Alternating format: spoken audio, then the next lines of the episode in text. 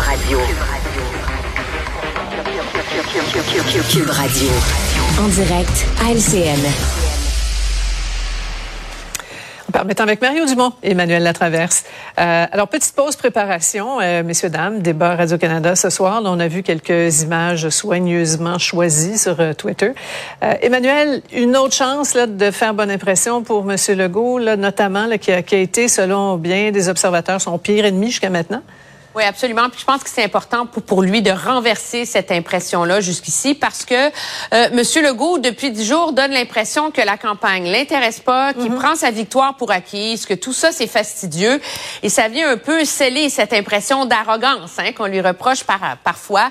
Donc, ce soir, les, les, Québécois ont besoin de voir un chef euh, de bonne humeur, un chef souriant, un chef qui donne l'impression qu'il a envie d'être là et qui trouve que l'exercice vaut la peine.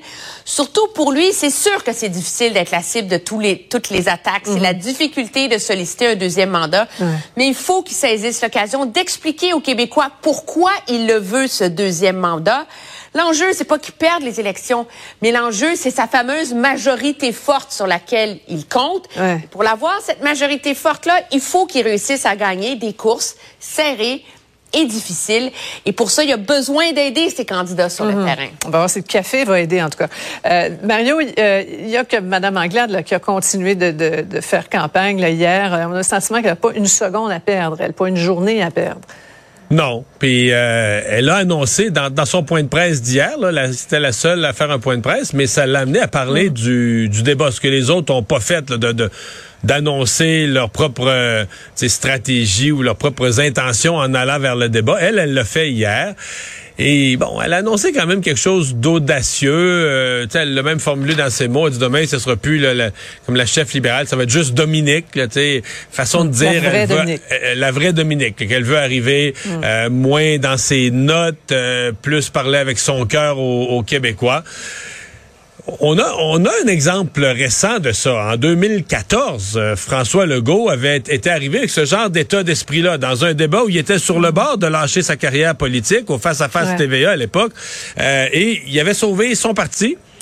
Donc, sauvant son parti, sauver ses chances de devenir premier ministre qui est arrivé quatre ans plus tard, donc, avait dans une attitude plus euh, plus détendue, plus en laissant parler son son, son cœur, en parlant spontanément, mmh. revirer la tendance. Est-ce que Mme Anglade sera capable d'accomplir ça? C'est ce qu'on va surveiller. Oui, c'est tout un défi. En tout cas, Emmanuel, qui a le plus de pression ce soir? C'était? Madame Anglade a pas seulement pas droit à l'erreur, elle a besoin de briller ce soir. Mhm. C'est ça l'enjeu qui est difficile pour elle.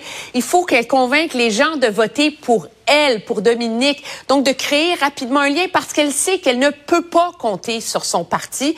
Son parti qui l'abandonne, qui la met dans le trouble sans cesse, alors qu'encore aujourd'hui, il y a un de ses candidats, il n'y a pas une journée qui passe, là. Encore aujourd'hui, une autre histoire, un candidat qui est obligé de s'excuser pour avoir dit que la loi 21, c'était un, un lent génocide des anglophones. Alors, il faut qu'elle réussisse à faire oublier son parti aux électeurs, mm. puis qu'il s'attache à elle le temps d'un débat, d'une soirée. Ouais. Attends, les, les solidaires et péquistes ont, fait mouche au face-à-face. Mario, ils vont vouloir garder le, momentum. Puis du côté de M. Duhem, là, il, va sûrement vouloir comme tenter de marquer des points sur la gestion de la pandémie un peu plus. Ouais. La, différence, c'est que euh, Gabriel Nadeau-Dubois a fait mouche au niveau d'une performance oratoire les votes n'ont pas suivi. Alors que Paul Saint-Pierre Plamondon, on a l'impression, lui, ça, ça fait bouger l'aiguille. Mhm. Sa performance oratoire a eu devant les prochains sondages, d'ailleurs. Hein, Mario? devant les prochains sondages. Oui, ouais. Donc là, je pense que pour Gabriel Nadeau-Dubois, il faut qu'il réponde à des questions, il faut qu'il explique. Euh, il y, a plus, lui, je dirais, il y a quasiment plus rien à gagner dans l'habileté oratoire. Euh, ça y est donné, là. T'es bon. Euh, il, a à, il a à répondre aux gens qui sont inquiets du programme de Québec solidaire, qui ont peur du radicalisme, des, des conséquences du programme, euh, les, les, les ultra-riches, mais finalement qui sont peut-être une partie de la classe moyenne, les véhicules ultra-polluants, mais qui sont peut-être finalement le véhicule de monsieur, madame, tout le monde qui conduit les enfants au soccer. C'est ça, c'est dans ces eaux-là que Gabriel Nadeau-Dubois va devoir rassurer. Et Duhem? Euh, Éric Duhem, il faut qu'il garde sa base mobilisée. Hein? C'est aussi ça euh, mhm. l'enjeu. Il faut qu'il trouve une façon de pas se faire trop happer encore dans tout le débat sur les mesures sanitaires parce qu'il y a une grosse manifestation, là, la CAQ dehors, etc., que ses adversaires vont vouloir lui accrocher autour du cou. Ouais. Maintenant, Euh, je vais vous entendre là-dessus. Un premier face-à-face Trudeau-Poilièvre aux communes. Euh, Mario, ça donne le ton et euh, ça promet pour les prochains mois. Oui, mais ça, ceux qui s'attendaient quand même à une foire d'empoigne le spectaculaire puis d'insultes, ça n'a pas été ça. Euh, sont piqués sur quelques affaires. Euh, Monsieur Trudeau, qui est pas souvent au pays, qui fait bien des voyages, ça y est envoyé. Les bitcoins, ça a été envoyé à Monsieur Poiliev. Mais c'est à peu près tout. Là. Pour le reste, ils étaient dans un débat de fond euh, sur euh, le, pouvoir d'achat des, des, contribuables, chacun avec ses argumentaires. J'ai trouvé que j'ai trouvé que c'était bon dans le sens que j'ai trouvé d'abord que Pierre Poiliev redonne une cohérence à l'opposition conservatrice, redonne même les questions des députés, des autres députés après, le redonne une espèce de cohérence dans l'action et dans le discours. Et sincèrement, le fait de se faire brasser un peu, d'avoir un peu plus peur de Pierre Poilievre, on a l'impression que, que mm. Justin Trudeau était plus sur ses gardes aujourd'hui et qu'il était plus allumé, euh, plus efficace. Alors, j'ai sincèrement, j'ai trouvé ça bon pour les deux. Ouais. Ouais, ça va être intéressant de voir effectivement l'effet euh, à, moyen terme sur lui. Manuel, il y a cette polémique là, sur euh, la colline à Ottawa. Je, vous entends là-dessus. Les conservateurs euh, qui veulent qu'on expulse un journaliste de la tribune de la presse pour un gazouillis controversé. Vous voyez là, là corrigez-moi, j'essaie de, traduire, mais bon, Dale Smith, le journaliste en question, écrit en parlant de l'intervention d'un député. Là, bon, c'est vraiment ordinaire ce qu'il a dit, tellement boiteux, hein, how lame that is. On fait quoi avec un cheval boiteux? On on là-bas. You shoot them. Euh, il faut le bannir?